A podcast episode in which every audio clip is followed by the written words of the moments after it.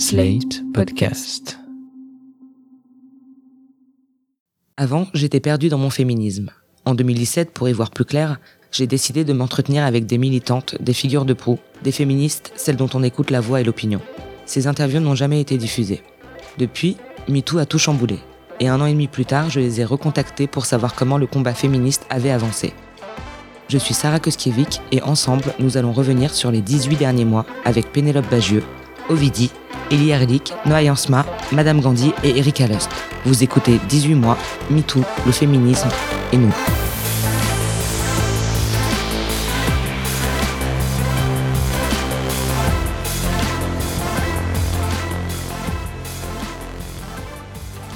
Si on en croit le Larousse, le féminisme est un mouvement militant pour l'amélioration de l'extension du rôle et des droits des femmes dans la société.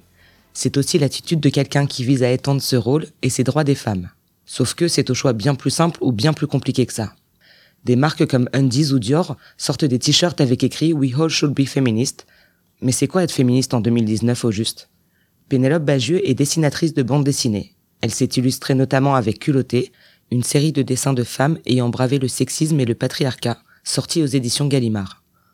En 2017, avant MeToo, pour Pénélope Bagieux, être féministe, c'était déjà assez simple. Voilà ce qu'elle me disait. Tu sais, c'est le truc tout con, mais est-ce que tu es pour l'égalité homme-femme? Oui, ben voilà, c'est super, tu es féministe. Donc, euh, c'est quand même, tu vois, de dire, euh, oui, mais moi je suis pas, moi je suis plutôt égalitariste. Je trouve c'est dommage de se mettre les hommes à dos. Alors, donc, euh, newsflash, personne n'a jamais dit que c'était contre les hommes. Enfin, c'est pas une tarte et il faut leur en prendre pour en avoir, tu vois. Mhm. Pas, ça marche pas comme ça en fait. Donc euh, il faut juste, je pense, être pédagogue et rappeler que ça veut juste dire vouloir avoir accès aux mêmes droits. Donc euh, après, ça, ça règle pas mal de questions. C'est simple, mais c'est vrai.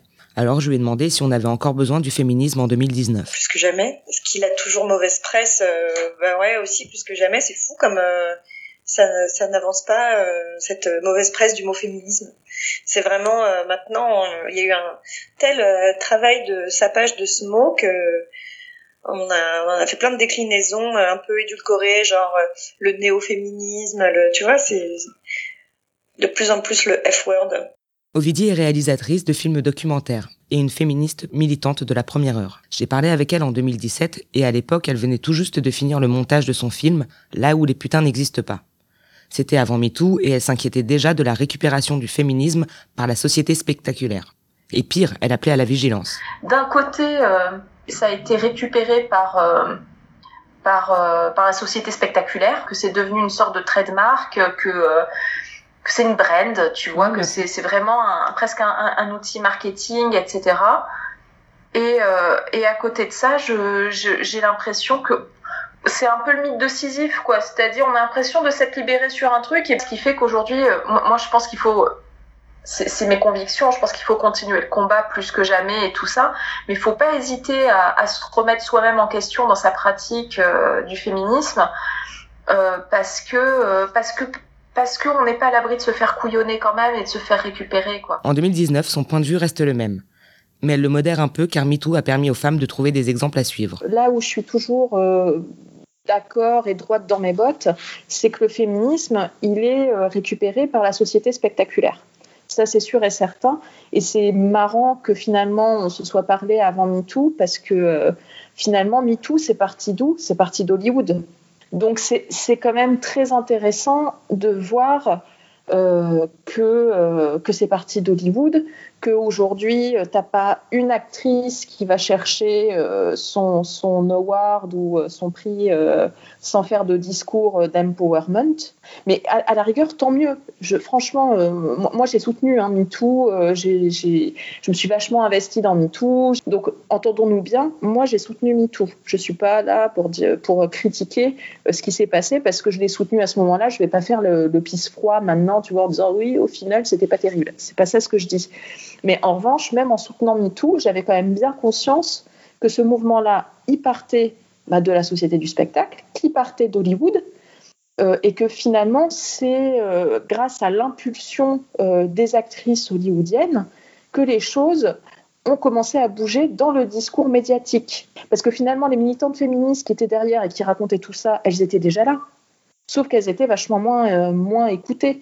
Tout ceci étant dit, c'est-à-dire on peut avoir euh, cette, euh, euh, cette lucidité-là, dire bon ok c'est parti d'Hollywood, tu as quand même une grosse partie de spectacle là-dedans et tu as plein de gens qui se raccrochent aujourd'hui au féminisme. Mais quelque part, même si on sait tout ça, est-ce que c'est un mal?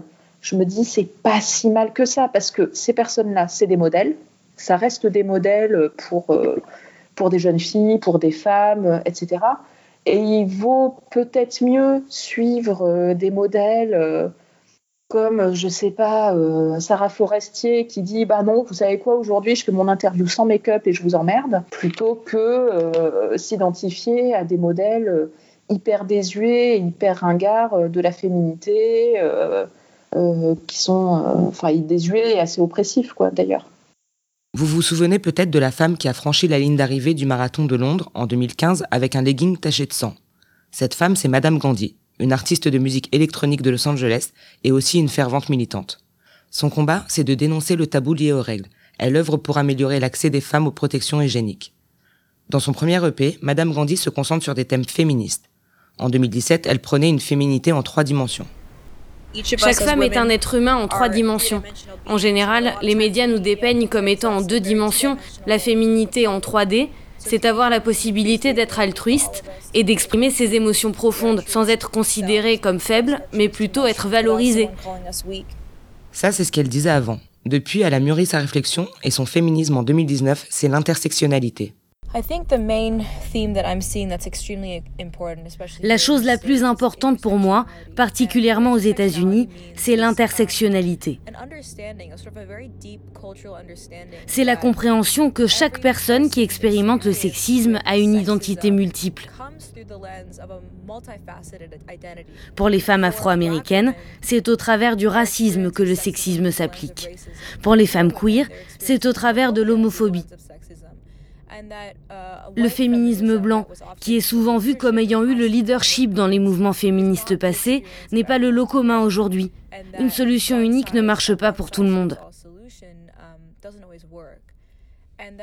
Pour que la situation des femmes progresse, celles qui ont plus de privilèges doivent être conscientes de leurs privilèges et les utiliser pour laisser la parole et inclure les autres, et comprendre que si l'une de nous échoue, toutes les autres échouent. Le mouvement féministe, ce n'est pas seulement se concentrer sur celles qui ont le privilège de marcher dans la rue, mais il faut qu'elles défendent celles qui n'ont pas la possibilité de se défendre. Il faut travailler sur l'empathie, sur la compréhension culturelle globale et sur le fait que le sexisme touche de plusieurs manières différentes. Ce sont les devoirs que devrait avoir chaque féministe.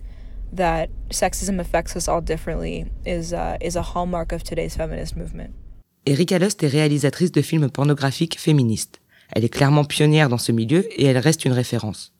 Elle œuvre pour un porno artistique basé sur le consentement, le respect, le plaisir et la diversité. Elle aussi a réfléchi à sa définition du féminisme. Et en 2019, après MeToo, et après que le mouvement a exposé tant de figures publiques, le combat féministe doit être inclusif pour continuer à exister. Et en cela, elle rejoint Madame Gandhi. Être féministe en 2019, c'est valoriser les femmes les moins représentées et les plus marginalisées. Nous devons être intersectionnels et inclusifs.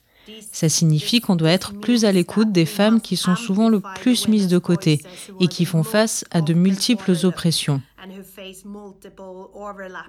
Ça veut dire rendre notre travail inclusif et passer le micro aux femmes de couleur, aux femmes trans et aux prostituées. MeToo a mis en lumière un système qui perpétue les abus en protégeant les hommes puissants et en empêchant les femmes de se manifester, et en créant une société qui ne croit pas les femmes. Beaucoup de choses ont changé, mais on doit continuer à demander davantage. Regardez Brett Kavanaugh. Cette situation a montré à quel point les grandes institutions et même le gouvernement ont été touchés, mais que rien ne change. Pareil pour euh, Louis C.K. et d'autres célébrités disgraciées, qui ont finalement retrouvé une vie normale. Les conséquences de MeToo ne sont pas les mêmes pour tout le monde. Mais être féministe, ce n'est pas aussi simple que ça quand on ne naît pas femme. Le travail d'Elie Erlich est gigantesque. Elle n'a que 23 ans, mais son organisation, Trans Student Educational Resources, lutte contre le harcèlement des jeunes femmes trans, notamment en milieu scolaire. Ellie est une femme trans, une militante, une écrivaine et une inspiration pour les ados trans. Contrairement aux autres, pour Ellie, le féminisme est complexe. Il n'y a pas qu'une seule définition. Quand nous en avons parlé avant MeToo, son féminisme était déjà intersectionnel.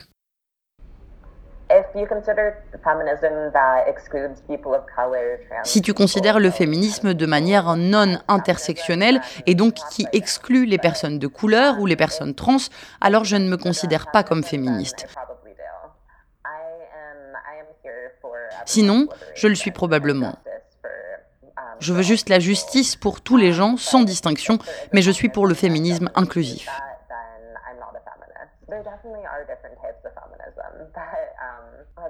Il y a plusieurs genres de féminisme. Je me considère personnellement comme une transféministe concentrée sur les jeunes femmes transsexuelles. J'essaie de faire mon travail au travers d'un spectre féministe.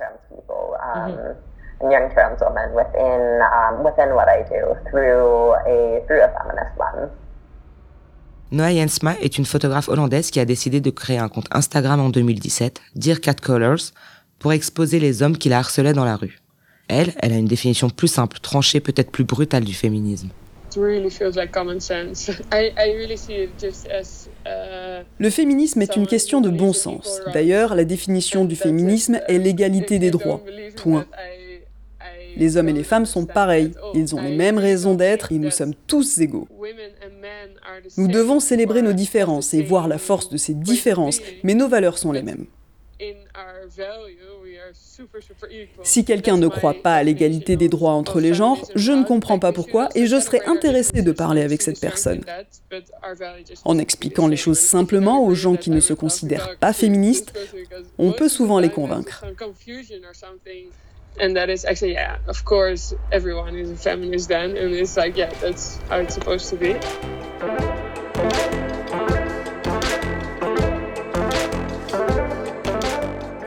Dans le féminisme global, il y a plusieurs courants. Parfois, entre elles, les féministes se tirent dans les pattes. On peut alors se demander si cette guerre interne ne dessert pas la cause et si elle ne brouille pas le message initial. En 2017, Ovidie s'en inquiétait déjà. C'est pas parce qu'une femme veut quelque chose que c'est féministe, ça il faut, bien comprendre. C'est pas parce que. Parce que souvent c'est c'est une contradiction face à laquelle on nous met en disant Ah oui, mais euh, vous défendez pas toutes les femmes puisque. Euh, euh, je sais pas, euh, vous trouvez que euh, il faut pas imposer aux femmes de retourner au foyer, mais il y a des femmes au foyer qui sont très contentes comme ça. Oui, certes, quoi. Mais il y, y, a aussi un autre problème, et là je prends le problème à l'envers, tu vois, je me fais un peu l'avocat du diable. Il y a aussi un autre problème qu'il y a eu avec, euh, avec euh, le féminisme, c'est que tu as certaines féministes qui ont voulu imposer une forme de féminisme et qui défendent une certaine catégorie de femmes. Et euh, moi, je, me dis le rôle, même si, même s'il s'agit de femmes qui sont justement dans des schémas qui nous nous semblent rétrogrades ou je sais pas quoi, il me semble que le rôle du féminisme, c'est d'ouvrir les bras à toutes les femmes, quoi. C'est, euh, c'est de, c'est d'être le, les plus inclusifs possible. Je, pense qu'un un, un des torts d'une partie du féminisme, c'est de pas être assez inclusif, euh, à, à mon sens, quoi. C'était aussi le cas de Pénélope Bagieux. À l'époque, elle parlait du féminisme au travers du prisme déformant des réseaux sociaux. Il y a un truc qui éventuellement me m'irrite un peu, c'est la distribution de bons points et de mauvais points des bonnes et des mauvaises féministes. C'est le problème du féminisme de Twitter, de décider qui est, qui est une vraie féministe. À une époque où euh, il y a des femmes pour qui c'est un vrai statement courageux de dire qu'elles sont anti-féministes, ben, en fait ça veut bien dire que toutes celles qui sont dans le sac de celles qui s'autoproclament féministes, c'est qu'elles sont dans le, dans le vrai, peu importe. Donc euh, ça me paraît être euh, assez contre-productif de chercher qui sont les vraies, qui sont les fausses. Bon, ça, c'est une évidence. C'est comme le débat est-ce que Beyoncé est féministe? À partir du moment où elle dit qu'elle l'est, ce qui est quand même un truc qui est assez courageux, parce que quand tu vois comme dès que tu prononces ce mot, c'est tout de suite... Euh... Enfin, tu regardes ce que se prennent dans la gueule les youtubeuses. Le fait de le dire en étant une des personnes les plus médiatisées du monde, c'est cool. Il y a encore des meufs qui disent euh, mais est-ce que finalement on a vraiment besoin de féminisme en 2017 Voilà, ça c'est ne pas l'être par exemple, tu vois. ne pas avoir compris que que quand même oui, on a toujours besoin. Donc euh, c'est un peu agaçant ce truc de est-ce que c'est une vraie, est-ce que c'est une fausse? Je trouve qu'il n'y a pas de zone grise, quoi. Tu vois, si tu l'es, c'est super, c'est bon, tu l'es. Hop, validé. Next. Si tu dis que tu l'es pas, bah, c'est qu'effectivement tu l'es pas, et c'est c'est intéressant d'essayer de comprendre pourquoi et comment une femme peut ne pas l'être. Je, je, suis vraiment hyper curieuse d'entendre les arguments. En général, les arguments des, des, femmes qui se disent pas féministes, c'est parce que juste euh, elles en ont une, une, définition qui est pas la bonne. D'ailleurs, pour Pénélope Bagieux comme pour Ovidie, le patriarcat est infiltré à tous les niveaux. Pénélope Bagieux le disait il y a quelques mois. Le patriarcat, c'est pas que les hommes. Hein. Le patriarcat, c'est de, de pas, de pas, c'est d'avoir peur de sortir de ce système-là en se disant quelle va être ma place, tu vois.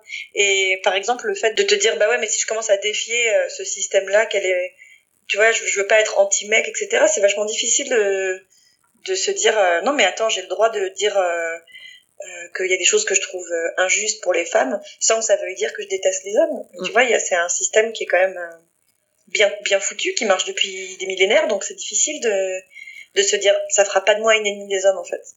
Et donc c'est pour ça que c'est difficile aussi pour les hommes de l'accepter. C'est c'est pas contre vous en fait. Les hommes aussi souffrent du patriarcat beaucoup. Tu vois, on parle vachement de masculinité toxique et de choses comme ça. Et c'est parce que c'est pas un système qui est cool pour eux non plus en fait. C'est ça qu'il faut qu'on réussisse à tous comprendre ensemble. Rovidi le disait déjà en 2017. Il faut faire le distinguo entre être une femme et être féministe. Je, je crois pas que je crois pas que le féminisme fasse mal son travail et je crois pas dans je crois pas qu'on puisse blâmer le féminisme pour euh, pour le sexisme qu'on subit dans la société quoi. Enfin c'est je, je, crois, je crois que c'est quand même compliqué de, de lutter euh, contre des siècles et des siècles de domination masculine, que euh, on va dire le, le, le féminisme euh, il n'est euh, ça fait quoi? Ça fait euh, bon il, il, il, y a toujours eu des luttes des luttes féministes avant mais que qui soient vraiment vraiment politisées. Ça fait un siècle si tu veux. Si tu prends par exemple le la, le, le premier 8 mars c'était il y a pile poil un siècle. C'était le 8 mars 1917 il commençait déjà à y avoir des débats euh, euh, au sein des diverses internationales et des choses comme ça et au sein des mouvements ouvriers. Et puis il y, avait il y a, ça a été aussi le, le, le début des des suffragettes à d'autres dans d'autres pays etc mais euh, c'est euh, tu, tu peux pas tu peux pas en, en un siècle déconstruire des, euh, des siècles de domination. Donc évidemment que c'est toujours très présent euh, et, et encore plus dans certains pays parce que c'est vrai que enfin je sais pas en France on c'est pas fabuleux mais dans d'autres pays euh, c'est encore oui. pire. Mais c'est pas le féminisme qui fait mal qui fait mal son travail. Maintenant effectivement on peut on peut s'interroger mais à plein de niveaux hein, sur euh, la servitude volontaire de pas mal de femmes là-dedans et euh, comment euh, comment t'as beaucoup de femmes qui parce que souvent les gens confondent ils, ils, ils, pensent que à partir du moment où on est féministe ça veut dire qu'on est censé euh, euh, plaire et être en accord avec toutes les femmes. Mais c'est pas ça. Ça veut pas forcément dire ça. Tu peux être une femme et absolument pas défendre euh, de, de causes féministes tu peux être une femme et et enfin je veux dire il y a, y a eu des femmes t'as as, des femmes qui excisent les petites filles, t'as des femmes qui étaient mères maquerelles, t'as, enfin, je veux dire, euh, voilà quoi. Et puis t'as des femmes comme, euh, je sais pas, t'as eu des femmes de pouvoir comme euh, Margaret Thatcher, qui était certes une femme de pouvoir, mais qui était certainement pas féministe. Et après, t'as vachement de, de, de, femmes aussi qui qui intériorisent euh, ces rapports de genre et qui ne peuvent pas s'en débarrasser, qui considèrent que bah oui, la place d'une femme c'est au foyer, à, à, élever les gosses euh, et et à se à se soumettre à se soumettre à son mari. C'est tout, comme t'as aussi là je fais un grand écart mais t'as as aussi énormément de femmes qui euh, qui consomment euh, genre des, vidéos porno de viol euh, ou des choses comme ça quoi. Donc si tu veux moi j'ai pas je suis pas plus étonnée que ça de, de voir que t'as pas mal de femmes qui ont voté qui ont voté qui ont voté Trump. Je suis pas plus étonnée que ça euh, de savoir à l'avance que tu vas avoir beaucoup de femmes qui vont qui vont voter Fillon, qui sont pas des jeunes femmes en général. Hein. Quand mm. tu regardes le rassemblement, le rassemblement à Trocadéro, c'est des c'est des c'est des mamies ou euh, ou c'est des Marie Chantal quoi. C'est c'est un milieu social assez particulier. Euh, mais euh, t'as aussi pas mal de femmes qui vont voter pour pour Marine Le Pen oui. aux prochaines élections parce qu'elles en peuvent plus parce que parce qu'elles sont dans une situation de précarité qu'elles se disent ah c'est la seule solution. C'est vachement compliqué de de déconstruire tout ce qu'on nous a inculqué quoi. Le temps a passé et MeToo a fait son œuvre. Noa Jansma reste optimiste. Le fait qu'on doive aussi se battre contre des femmes, leur expliquer les bases du féminisme, ça ne veut pas dire que le combat recule. On peut être féministe, mais ne pas être d'accord avec toutes les franges du féminisme. Elle conclut avec brio. Le débat féministe est très personnel, et ce n'est pas un débat entre les genres.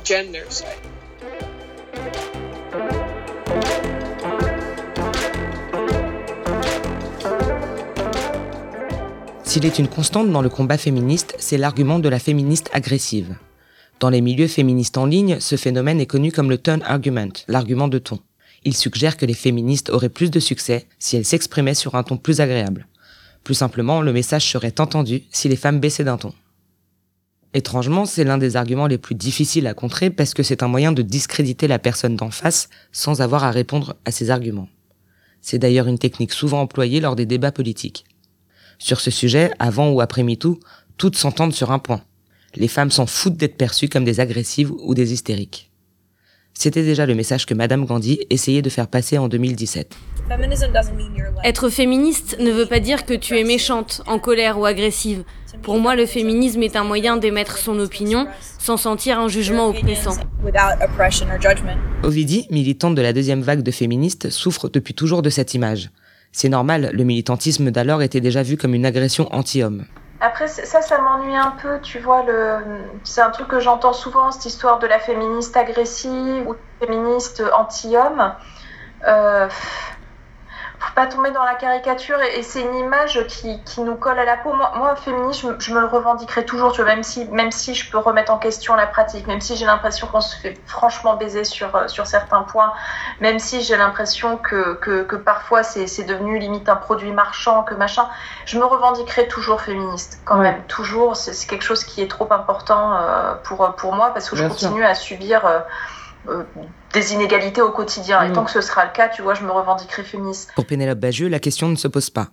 Elle estime que les femmes devraient s'en foutre de cette étiquette apposée sur le dos des féministes. Je pense que ce qu'il y a de bien, en revanche, et là où je te rejoins, c'est que je pense qu'il y a de plus en plus de femmes qui s'en foutent complètement de passer pour euh, ce mot épouvantable et misogyne qu'on qu'on qu leur plaque toujours, qui est hystérique. Bah ouais, ok, hystérique, vas-y si tu veux. Si être en colère, faire valoir ses droits et en avoir marre de se faire marcher sur les pieds, c'est être hystérique. Ok, je prends. Et tu vois, entre-temps, il y a eu la Women's March, entre-temps, il y a eu des mouvements euh, euh, politiques aux États-Unis qui ont été menés 100% par des femmes. Tu vois, la, tu vois, la petite Emma Gonzalez euh, qui a lancé euh, une vraie vague de colère contre les armes chez des jeunes. C'est une gamine de 17 ans. Je pense qu'elle s'en fout pas mal qu'on dise qu'elle est hystérique. D'ailleurs, c'est le premier truc qu'on lui a dit. Elle s'en est pris deux fois plus plein la gueule parce que c'était une jeune femme. Et elle a dit, bah ouais, c'est pas grave, ok, je suis hystérique, euh, je, je crie, c'est pas bien une femme qui crie, c'est pas bien une femme en colère. Mais je m'en fous, en fait. Et ça, je pense que c'est c'est ça qu'on on gagne à force d'être en permanence euh, de plus en plus euh, malmené et ignoré. C'est qu'on a de moins en moins de choses à perdre et que on en a assez d'être euh, poliment fâché, comme disaient les McBowie. Je trouve que c'est vraiment une très bonne expression. Les femmes en ont assez d'être poliment fâchées. Et en fait, on avance quand même vers un état de ouais, en fait, on on va remettre en question le fait qu'une femme doit parler euh, doucement et s'excuser d'être en colère. Voilà. C'est, c'est pas grave d'être en colère c'est bien même. Le combat féministe semble avoir pris un nouvel essor depuis le mouvement MeToo. Pourtant, les choses avancent lentement, parfois trop pour certaines qui, prises dans l'engouement de la libération de la parole, aimeraient que tout aille plus vite, que l'égalité homme-femme ne soit plus une chose dont on devrait discuter. Noah Yansma se réjouit des combats déjà gagnés. No, yeah, not everything will be solved. Tout ne peut pas être résolu en 5 secondes. Si on doit comparer la situation actuelle avec celle du siècle dernier, oui, on a accompli énormément de choses. Ça va lentement, mais c'est un changement mondial et global qui est en train de se faire. Évidemment, on n'a pas encore une égalité complète comme on la voudrait, mais c'est en train de se passer. C'est bien aussi d'être impatiente, car ça force les gens à agir plutôt qu'attendre. Ça permet de dire eh les mecs, on a encore du chemin à faire, faites quelque chose. On n'a rien sans rien, il faut se battre. Quant à Pénélope Bagieux, elle aussi entre espoir et désespoir. Moi j'alterne entre les deux euh, plusieurs fois par jour, tu vois. Entre le oh putain ça avancera jamais et, et c'est sans espoir et on va tout brûler et le hey génial euh, ce groupe euh, ce book club de filles de 12 ans féministes et qui disent les garçons féministes sont les bienvenus dans notre club aussi alors que c'est des élèves de cinquième. Tu vois, tu vois des trucs comme ça, tu fais, ok, c'est bon, ils vont nous sauver, quoi. C'est cette génération, elle va nous sauver, j'en suis sûre. De toute façon, je suis sûre que cette génération va nous sauver. Mais elles ont 20 ans d'avance sur nous. Elles vont faire tout le travail à 20 fois plus vite euh, de déconstruction dans leur tête, et elles, elles vont être tellement plus éclairées au même âge que nous. Évidemment, la question qui brûle les lèvres, c'est de savoir si MeToo a vraiment modifié la face du féminisme et plus particulièrement la vie des femmes au quotidien. Pour Ovidie, il est certain que le monde a changé. Moi, j'ai l'impression qu'être féministe après MeToo, être féministe avant MeToo, c'est, euh, ça n'a pas, euh, ça n'a pas bougé euh, tant que ça. En revanche, le monde autour, ça c'est certain, il n'est plus le même. il y aura vraiment eu un avant et, et, un après MeToo. On en, on en mesure les effets positifs aussi au quotidien, c'est-à-dire il y a des prises de conscience qu'il n'y avait pas avant. Tu vois, par exemple, l'histoire du procès du 36.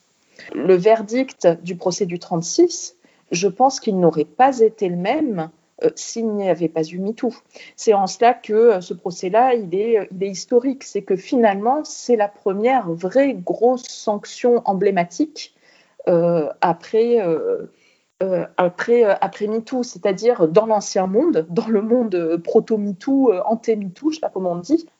C'est quelque chose qui, qui n'aurait pas été qui n'aurait pas été possible à mon sens les procès euh, Nadia Dam, Nikita Bellucci euh, sur le cyberharcèlement, c'est pareil. Est-ce que vraiment euh, les sanctions auraient été les mêmes avant MeToo Je ne crois pas. La preuve, c'est qu'avant MeToo, c'est que ça a été les premières sanctions qui ont vraiment été prises sur les questions de cyberharcèlement.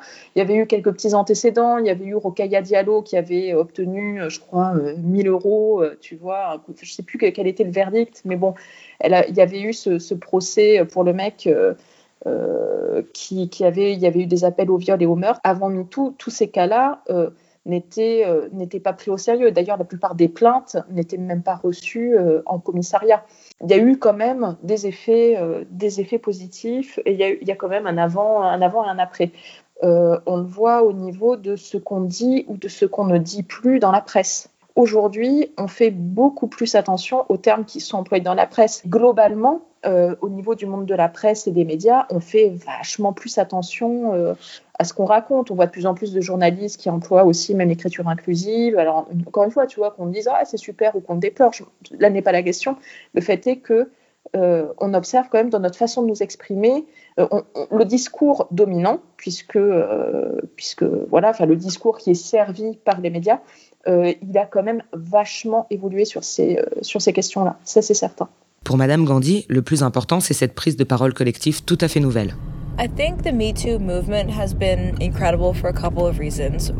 Le mouvement MeToo a été incroyable pour plusieurs raisons. Um, La première, c'est qu'il inclut les femmes noires, un peu comme Black Lives Matter. Ça a vraiment révélé à quel point les femmes, les féministes et les hommes aussi vivent dans le silence tous les jours, avec le poids des abus sexuels et le traumatisme qui va avec.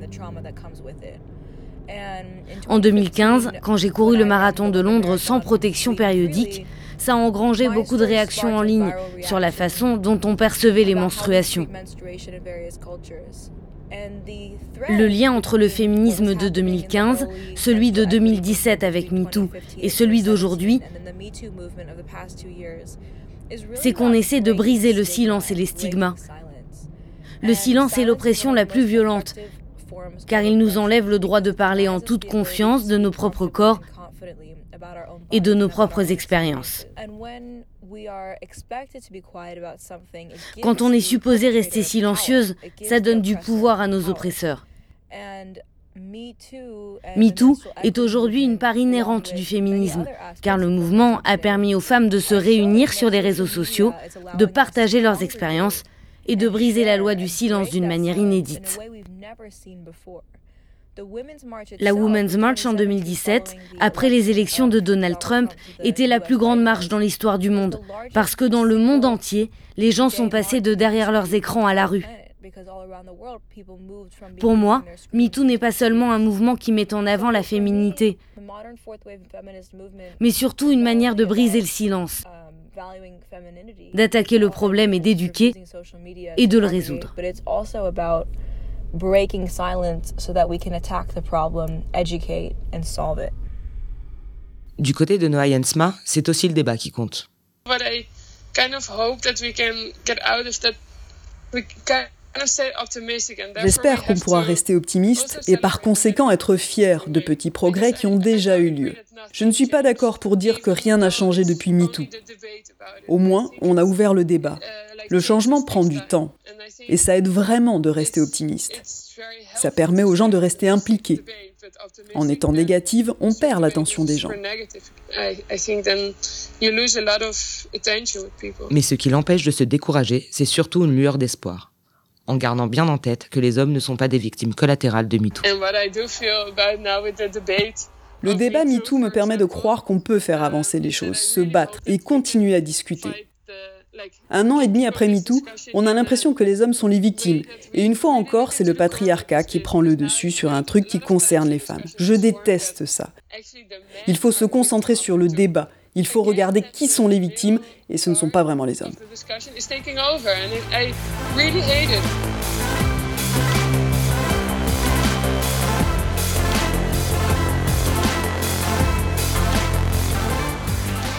C'était 18 mois, MeToo, le féminisme et nous.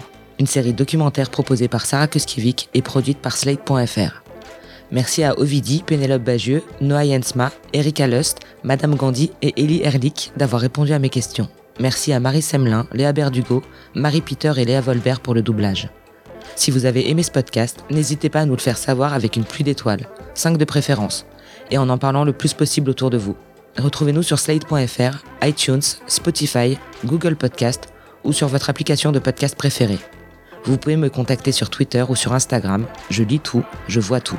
Et en attendant, je vous dis à la semaine prochaine.